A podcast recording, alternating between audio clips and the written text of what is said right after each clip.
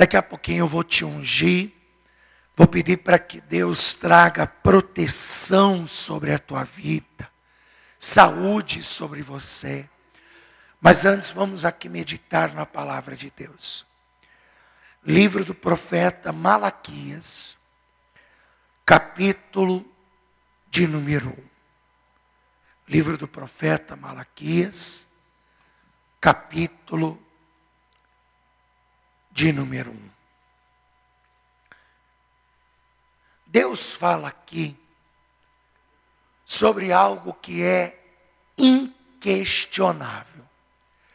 Às vezes eu fico muito triste, porque eu vejo pessoas questionando aquilo que é inquestionável. Eu entendo que às vezes passamos por certas lutas, passamos por certas dificuldades e até questionar o porquê dessas lutas. Posso dizer assim que até é plausível, porque nós somos humanos. Agora, o erro está quando questionamos o que é inquestionável. E o que, é inquestionável? O amor de Deus por nós. Quando a gente começa quando a gente diz assim, puxa, por que, que isso está acontecendo comigo? É uma coisa. Mas quando a gente questiona o amor de Deus, puxa, Deus não me ama, por isso que eu estou passando por isso. Nós estamos cometendo um erro seríssimo. Nós temos que entender que o amor de Deus por nós, ele é inquestionável. Tanto que aqui no versículo de número 2, Deus ele começa fazendo uma afirmação. E ele diz assim: Eu vos amei, diz o Senhor. Veja que é uma afirmação: eu amei vocês. Eu amei vocês, eu amo vocês. Então lembre-se: o amor de Deus por nós é inquestionável. Se você quiser questionar o problema, se você quiser questionar a luta, se você quiser questionar a dificuldade, é uma coisa. Mas não questione o amor de Deus por você. Não questione. Puxa, você pode até questionar, por que, que eu estou passando por isso? O que, que eu fiz para merecer isso? Você pode até questionar assim, se você quer se questionar de alguma coisa, mas nunca diga assim: Deus não me ama, por isso que eu estou passando por isso. Deus não me ama, por isso que eu estou passando por essa luta, por isso que eu estou passando por essa prova. Não. O amor de Deus por nós é inquestionável.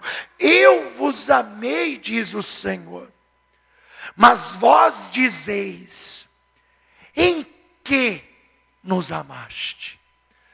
Você vê, nós estamos lendo um livro que foi escrito há mais de 2.400 anos atrás. E naquele tempo já tinha gente que questionava o amor de Deus. Quer dizer, eu vos amei, mas vocês me questionam. Vocês dizem no que o Senhor nos amou? Aí Deus dá um enigma. Ele dá um enigma. E o que eu quero me ater é no enigma. Porque não há questionamento no amor de Deus. O que eu quero me ater nessa noite é neste enigma que Deus está dando. Porque Ele está trazendo ao nosso conhecimento que às vezes não vivemos os milagres, não é por ausência do amor dele, que o amor dele é inquestionável, mas é porque está nos faltando uma coisa para vivermos um milagre na nossa vida. Olha lá, o enigma. Não foi Esaú, irmão de Jacó, disse o Senhor. Todavia, amei a Jacó e aborreci a Esaú. Pastor, não entendi. Pois bem, é um enigma que Deus está dando. Deus ele está deixando um enigma para nós. Ele está dizendo: olha, o meu amor por vocês é inquestionável. Não questione, não questione o meu amor por vocês. Vocês me questionam nisso, mas veja, não era Esaú, irmão de Jacó? Todavia eu amei a Jacó e me aborreci de Esaú. Então Deus está trazendo um enigma, e um enigma que nós temos que decifrar para compreender a mente brilhante, a mente extraordinária de Deus nesse enigma aqui. Agora eu pergunto: você crê que Deus tem algo para te ensinar nessa noite?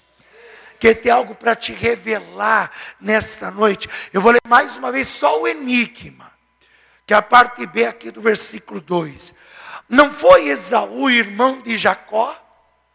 Disse o Senhor. Todavia amei a Jacó e aborreci a Esaú. Eu amei a Jacó e eu me aborreci de Esaú. Você vai entender esse enigma e vai descobrir o caminho do teu milagre.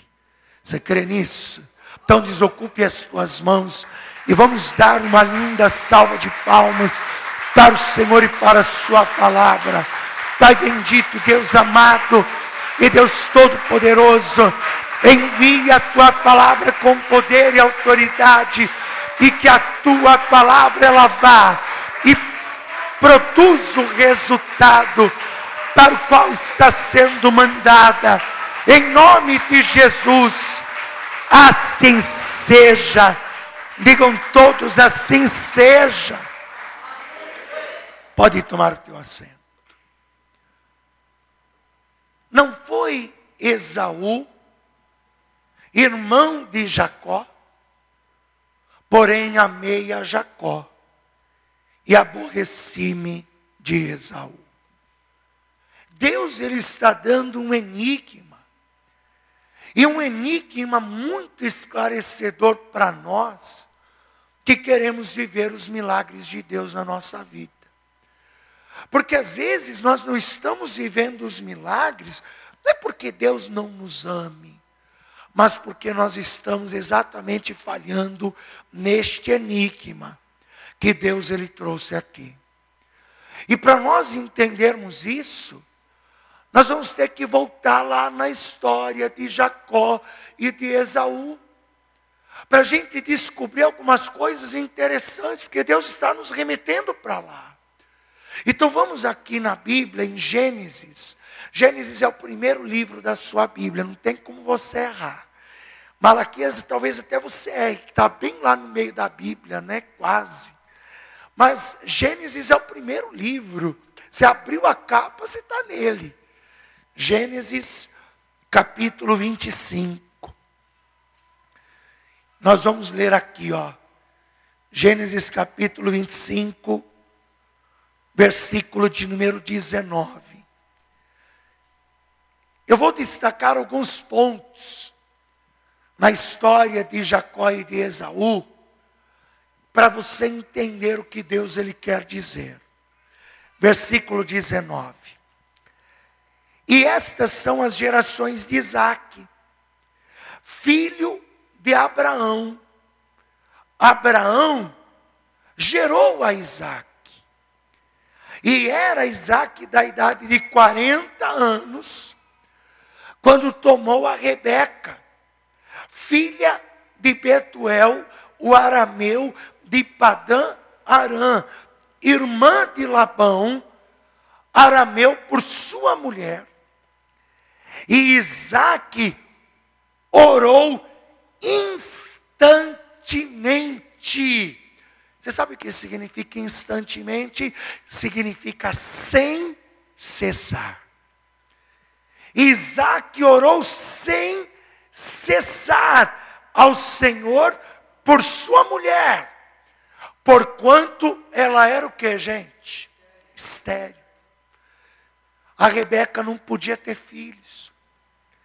E aí o que que Isaac fez? Isaac era um homem de Deus. Isaac fez o que? Fez o que o pai dele fez, que foi arrumar outra mulher.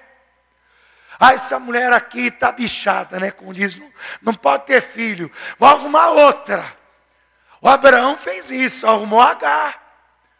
Isaac foi pelo mesmo erro que o pai. Isaac era um homem de Deus. Isaac era um homem de oração. E ele orou pela sua mulher sem cessar. Quer que eu te fale uma coisa? Talvez você veio hoje aqui pensando em desistir, pastor. Eu vou desistir. Deus está te falando que não é para desistir, é para você orar mais. Deus está mandando te dizer que não é para você desistir dessa causa, dessa situação. Ele está dizendo para você que você tem que ser uma pessoa de mais oração. Ah, pastor, mas eu já estou orando muito.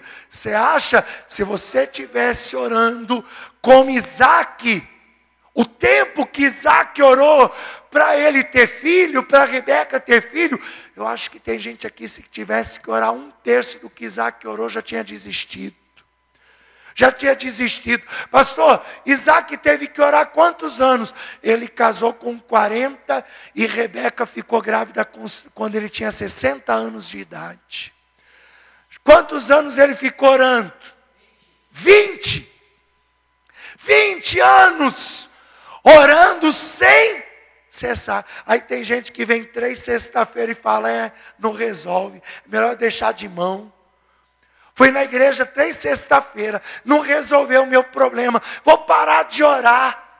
Meu irmão, Deus está te falando, não é para você desistir, é para você orar mais. Você tem que orar e acredita numa coisa: aquele que te prometeu é fiel para cumprir, porque ele disse: passará céu e terra, mas as minhas palavras não passarão. Quando Isaac tinha 40 anos, Deus apareceu para ele e disse: Como fui com teu pai, eu serei contigo. Se você andar na minha presença, e eu farei de você uma grande nação. E Isaac acreditou em Deus, ainda que ele teve que passar 20 anos orando sem cessar, mas quando a benção veio, foi além do que ele pediu e do que esperava, porque a sua bênção foi dobrada para a honra e glória do nome de Jesus. Então, ó, primeiro, desistir não, orar mais. Fala para o teu irmão, desistir não, orar mais. Ah, eu vou desistir de pedir essa cura. Desistir não, orar mais. Ah, eu vou desistir de pedir esse milagre financeiro. Desistir não, orar mais. Isaac orou 20 anos. Aí a mulher dele ficou grávida. Gente, a gente está falando de um tempo que não tinha ginecologista, não tinha obstre, obstetra. Hoje em dia a mulher está grávida, ela vai no ginecologista, ele fala assim, faz um examezinho aqui de sangue, para a gente ver realmente aqui, ó, o hormônio está aqui, realmente, ó, vai lá fazer um ultrassom. Aí o médico faz ultrassom e fala: parabéns, mamãe. Mãe de gêmeos. Mãe de trigêmeos. Mãe de quadrigêmeos. Mãe de quinquagêmeos. Eu acho que octagêmeos foi o maior, né? Que já aconteceu aí de gestação. Acho que foi octagêmeos. Se alguém já ouviu nonagêmeos ou até décima gêmeos, você me fala. Mas o que eu ouvi até hoje foi octagêmeos. Quer dizer, naquele tempo, a mulher não tinha essa facilidade. Aí, Rebeca está grávida. Ela começa a ver a barriguinha crescendo. E aí algo estranho começa a acontecer dentro dela. Tem um conflito dentro dela. Eu e você sabemos que é porque ela tinha gêmeos dentro de si. Mas ela não sabia que tinha dois dentro dela. Ela começou a olhar para aquela situação. E aí ela que nunca tinha tido filhos, ela pensa assim, ó, se é assim, será que é desse jeito? Por que que eu sou assim? Ó, segunda coisa, para de pôr caraminholas na tua cabeça. Se é assim, é porque eu sou assim. Eu nasci para sofrer. Eu nasci para padecer. Ah, bem que mamãe dizia que eu tinha dedo podre. Ai, bem que meu pai disse que eu ia ser um zero à esquerda. Bem que disseram que eu nunca ia conseguir nada. Ó, oh, para! Para! De pôr caraminholas na tua cabeça. Se é assim, porque eu sou assim? Quer dizer, a pessoa começa a se encher de complexos, começa a se encher de culpas, começa a se encher de pensamentos negativos a seu próprio respeito, porque ela não entende o porquê daquilo está acontecendo. Rebeca, quando começou a pensar, eu acho que é porque eu sou assim, ela fez a coisa certa. Sabe o que ela fez? ela foi consultar o único que conhece a profundeza do ser humano e pode revelar o que está acontecendo. Antes de você ficar colocando caraminhola na tua cabeça, vai orar, vai buscar Deus, vai pedir direção de Deus, vai pedir para Deus te mostrar o que está acontecendo. Ao invés de você ficar dizendo, ah, isso é assim porque eu sou assim, vai orar e Deus vai te mostrar o porquê disso estar acontecendo. Ele vai te mostrar tudo, porque foi o que aconteceu com ela. Diz aqui no versículo de número 22. Diz lá no versículo 21, no finalzinho: E o Senhor ouviu as orações de Isaac, e Rebeca, sua mulher, concebeu, e os filhos lutavam dentro dela. Eu e você sabemos que eram os filhos, que a Bíblia está nos contando, mas ela não sabia. E aí então disse ela: Se assim é, por que sou eu assim? Quer dizer, ela acha que é ela. Ela acha que é ela. Ó, oh, não tenho sorte mesmo, além de estéreo, eu agora estou grávida e comigo está tudo errado. Sou eu. Sou eu. É comigo. Para de pôr caraminholas na tua cabeça e faça como Rebeca. Vai perguntar ao Senhor, vai consultar a Deus, vai pedir direção de Deus, porque só aquele que conhece o oculto e o profundo, que sabe o que está em trevas e com ele habita a luz, é que pode te revelar o que está acontecendo de verdade. Eu posso ter minhas deduções, você pode ter suas deduções, mas nunca elas serão perfeitas. Nunca elas serão absolutas, mas o nosso Deus, Ele conhece em perfeição todas as coisas. E quando nós consultamos a Ele e pedimos que Ele nos revele, Ele nos revela e nos mostra a verdade, como Ele fez com Rebeca. Diz aqui, ó, versículo de número 22: Se é assim, porque sou eu assim? E foi-se Rebeca a perguntar ao Senhor. E o Senhor lhe disse: Rebeca, não é você. Rebeca, fica tranquila. Não é você.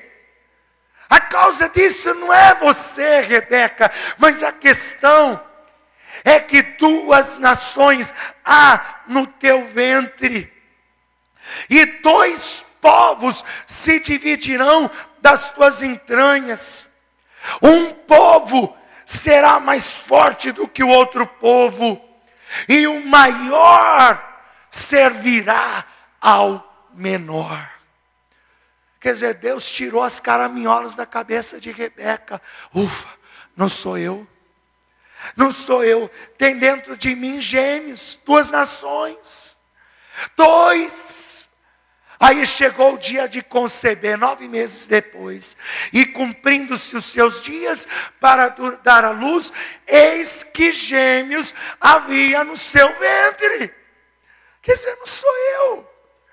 Quer dizer, não sou eu. Havia um conflito porque tinha gêmeos. Aí, olha a diferença. Agora a gente chega na história de Esaú e Jacó. Aí saiu o primeiro, ruivo, e todo como uma veste cabeluda. Por isso chamaram o seu nome de Esaú. Cabeludo, grande. Sabe aqueles meninão que nascem com as crianças grandonas, né? cabeludo, ruivo. Aí o pai Isaac olhou e falou: Esse é o meu Esaú, que significa vermelho, é ele. E depois saiu seu irmão. Aí saiu o irmão, agarrada sua mão ao calcanhar de Esaú. Por isso se chamou seu nome Jacó. E era da idade de 60 anos quando os gerou. Lembra que eu te disse? Com 40 ele se casou e gerou os filhos com 60. Agora olha que interessante. Você acha que eles eram univiterinos ou poliviterinos? Pastor, nem sei que papo é esse do univiterino, poliviterino. Existem dois tipos de gênios. Sabe aquele gênio cara crachá? Aquele que é cara de um e focinho do outro, como diz no português, é o univiterino. Um único óvulo que fecunda, se expande no útero, separa-se em dois e aí formam os gêmeos univiterinos, são aqueles gêmeos idênticos. Cara de um focinho do outro. Poliviterinos, dois óvulos saíram para o útero, óvulos distintos, foram fecundados ao mesmo tempo, e aí aquele gêmeo que você olha e fala assim, mas você é gêmeo com ele, você não parece com ele. Você já viu gêmeos assim? Eu já vi. Nós somos gêmeos. Mas você não parece com o seu irmão realmente, porque eles foram fecundados em óvulos diferentes. Sacos gestacionais diferentes. Se Jacó e Esaú fossem poliviterinos, jamais Jacó sairia com a mão agarrada no calcanhar de Esaú. Eles eram univiterinos. Mas como explicar uma diferença tão grande física? Como explicar? Calma que eu já te explico já já essa diferença e por que essa diferença. Aí os meninos crescem. Aí Esaú, você já assistiu Rambo? É o Esaú. O Esaú é o Rambo. O Esaú gosta de se embrenhar em mato gosta de caçar, gosta de nadar. É aquele homem que, se ele se deparar com uma cobra no caminho, a cobra morde ele e quebra os dentes. O homem é o, o, o, o macho alfa, sabe? Aquele que, se você cruzar com ele, fala assim: respeita esse homem. Era forte, grande, né? Gostava de caçar, se embreava no mato, ficava três, quatro dias na mata, saía do mato cheio de caça nas costas. Era o homem. E o, o Isaac babava. O Isaac olhava e dizia: Esse é o meu garoto, meu filhão. Olha como ele é valente, como ele é forte, como ele é viçoso, como ele é bom, como ele é capaz. E o Jacó? Jacó caseiro. O negócio de Jacó não era ficar em meio de mato, ficar se sujando de lama. O negócio de Jacó era ficar em casa, sabe? Aquele filho que não sai para nada. Gostava de ir na cozinha, ficar cozinhando com a mãe. Ficava lá, eu até fiz uma comparação de manhã de Jacó e Esaú, só para entender. Gente, isso não está escrito na Bíblia. Tá? Estou só aqui, eh, vamos dizer assim, tentando explicar para você como era tão distinto o pensamento de cada um deles. Mas, por exemplo, era Esaú e Jacó. Como era Esaú e Jacó? Esaú e Jacó era assim. Quando chegava a visita em casa, Esaú era o filho amostrado. Sabe aquele lá que chega a visita em casa, ele já sai, e já fica, puxa papo com a visita, e conversa com a visita, e brinca com a visita, e fica. A gente sempre tem um em casa, né, dos filhos que é mais, mais assim, amostrado que os outros, né? A gente sempre tem.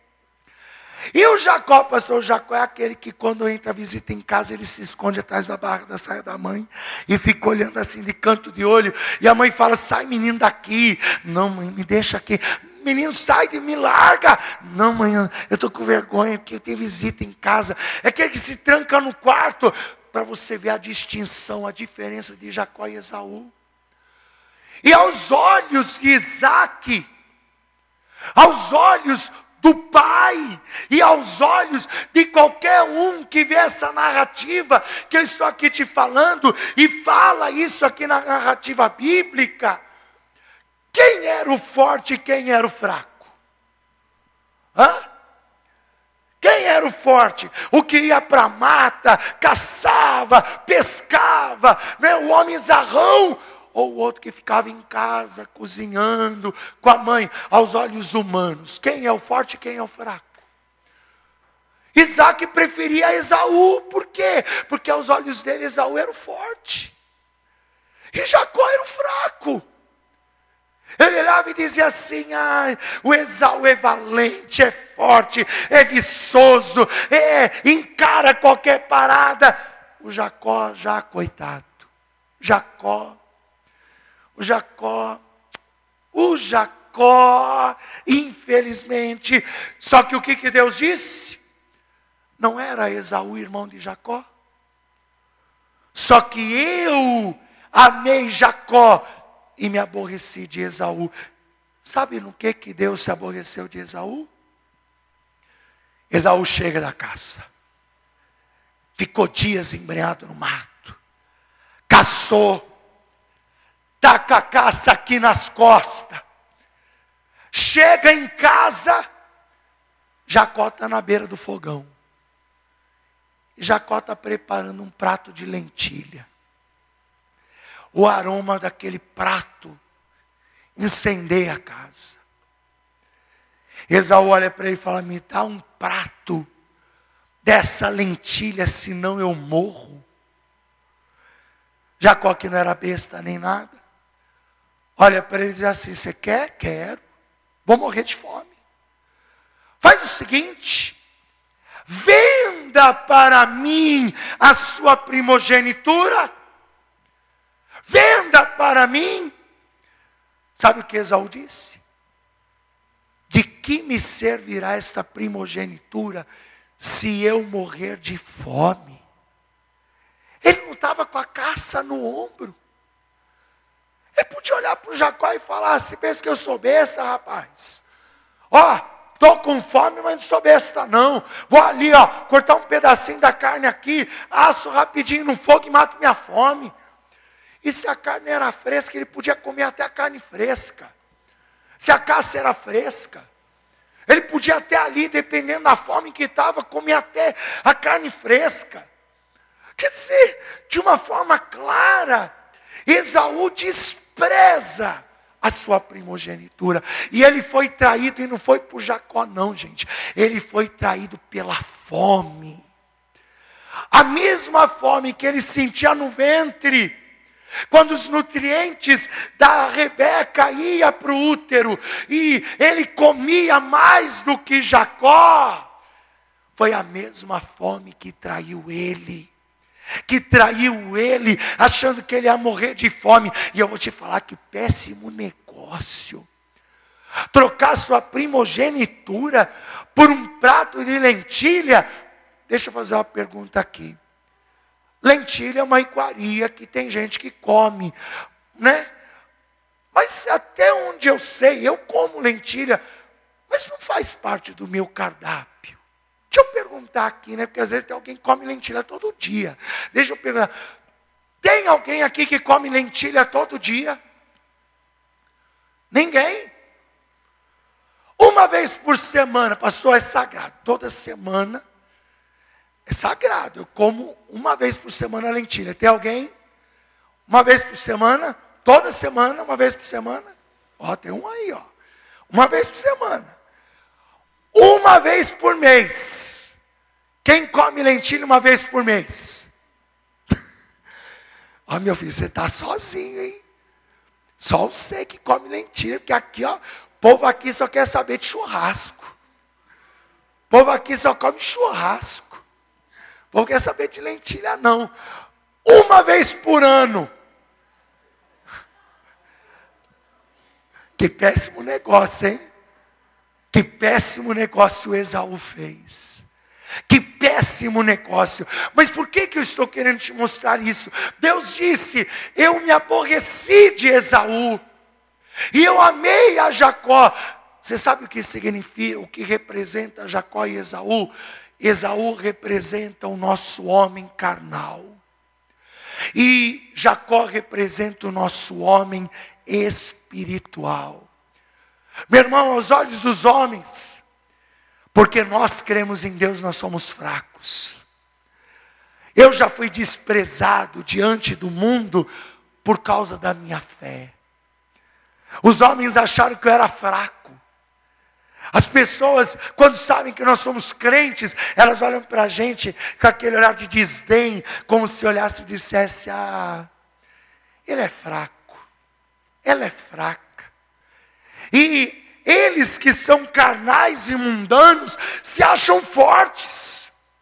Acham que são mais valentes do que nós, que são mais capazes do que nós, que nada, fulano é fraco, ele é crente, ele é crente, ele tudo que faz fala que vai consultar a Deus, vai buscar a Deus, que nada, crente não tem sangue nos olhos.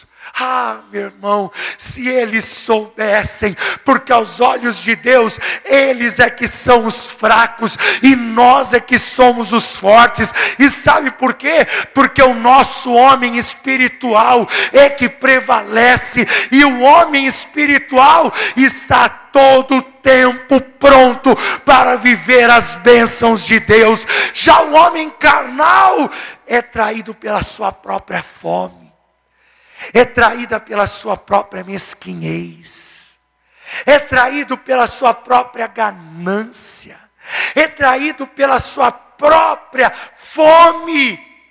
Não é? é como diz aquela história: o homem achou uma lâmpada, e aí saiu o gêmeo, estava ele um amigo, e aí disse assim: ó, tudo que você ganhar, pedir, o seu amigo ganha em dobro.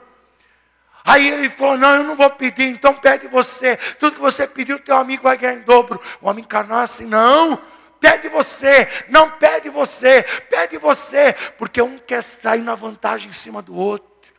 O homem carnal é assim. Aí chega nessa parábola, um pega e diz assim: Eu prefiro ficar cego de um olho do que você ter o dobro do que eu tenho. Aí o gênio disse: Tá bom, então um ficou cego de um olho, outro ficou cego dos dois.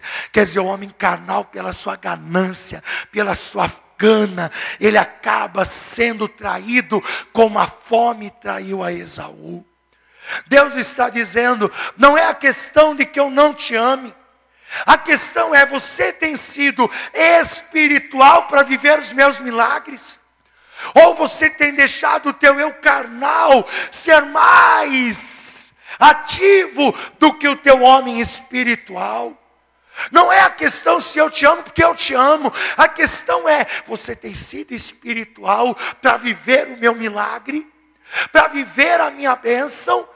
É como Jesus ele disse. Jesus disse: "Orai e vigiai, para que não entreis em tentação, porque o espírito está pronto.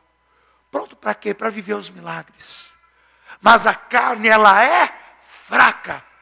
A carne é fraca. Eu te pergunto: quem é que está prevalecendo? O forte ou o fraco? Quem é que está prevalecendo? O teu eu carnal ou o teu eu espiritual? Meu irmão, que o teu eu espiritual prevaleça. Aí Deus vai gostar e vai fazer um milagre, sobrenatural acontecer na tua vida, em nome de Jesus Cristo. Vamos aplaudir o Senhor.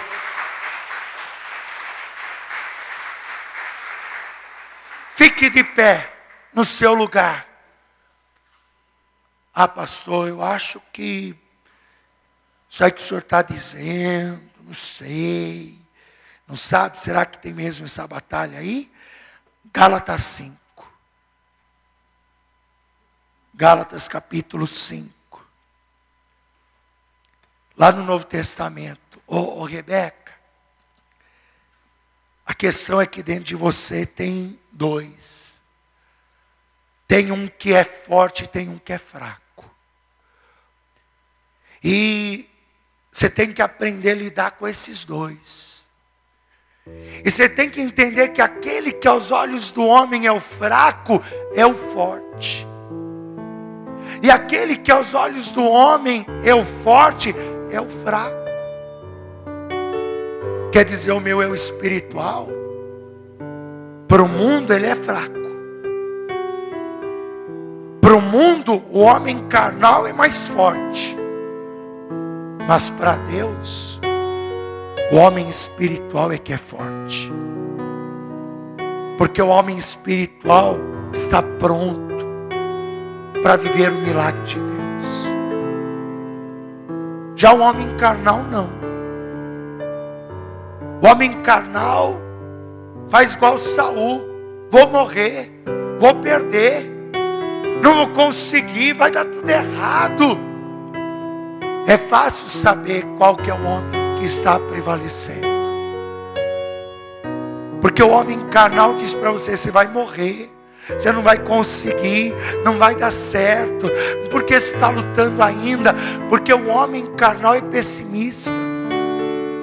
Esaú disse: Do que, que vai me adiantar essa primogenitura se eu morrer de fome? Mas ele ia morrer de fome, não ia, a caça estava lá com ele. O homem espiritual é aquele que sempre diz para você: Você vai vencer, você vai conseguir. Sabia que todo dia de manhã eu tenho que lutar dentro de mim. Pastor, o senhor sim. Eu tenho um homem carnal e um homem espiritual dentro de mim, como você também. Todo dia o homem carnal quer vir dizer: desiste, para, não tem como, está muito difícil, não vai dar certo. E o homem espiritual também vem e fala: continua, continua, vai dar certo. Deus é contigo, você não está sozinho, você vai vencer.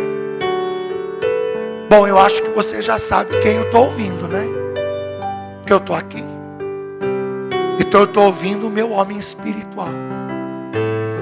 E tenho feito de tudo para ele prevalecer há mais de 20 anos nessa minha caminhada com Deus.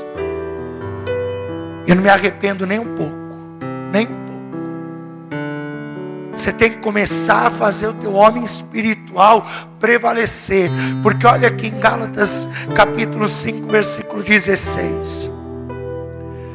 Digo, porém, andai em espírito, e não cumprireis o desejo da carne, porque a carne deseja contra o espírito e o espírito contra a carne.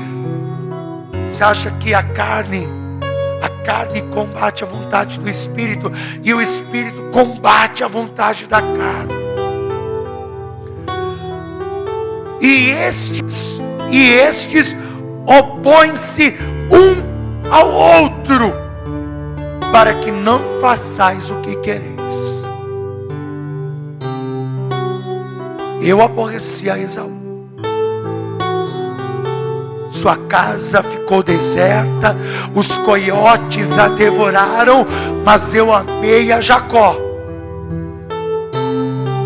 Quem vai prevalecer? Você vai deixar o teu homem carnal fazer você desistir, abandonar, não lutar por aquilo que você quer, sonha e deseja. Por quê? Porque o homem carnal não vai dar certo, não tem como. Ou você vai ouvir o teu homem espiritual, o teu lado espiritual, que está dizendo: continua orando, continua jejuando, continua buscando, continua vindo à igreja, não desista, não para, porque Deus vai te ajudar, você vai vencer. A quem você vai ouvir? casa de Esaú, do homem carnal, eu já sei qual é o fim dela. Deserta e devorada pelos coiotes, um deserto. Mas do homem de fé, do homem espiritual, da mulher espiritual, é o milagre, a vitória, a bênção do Deus Altíssimo. Desocupa as tuas mãos. Coloca as tuas mãos junto ao local onde fica o teu coração.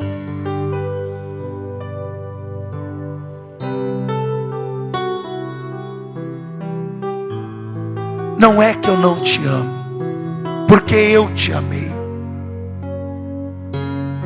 Mas a questão é a quem você tem ouvido. O teu eu carnal que fica falando para você desistir, não ir à igreja, parar de orar, de jejuar, isso não está surgindo efeito. Ou seu eu espiritual, que diz: continua na fé, não desiste, prevalece, porque o milagre vai vir, a bênção vai vir, Deus está contigo, você vai vencer. A quem você vai ouvir? Meu Deus, eu não posso aceitar que esta pessoa fique dando ouvidos para o seu eu carnal. Porque, Senhor, por ela estar ouvindo o seu eu carnal, ela está tão fraca, tão desanimada, tão descrente, até duvidando se realmente essa situação vai mudar. E Senhor, eu quero pedir que o Senhor agora cale o lado carnal e faça o eu espiritual prevalecer.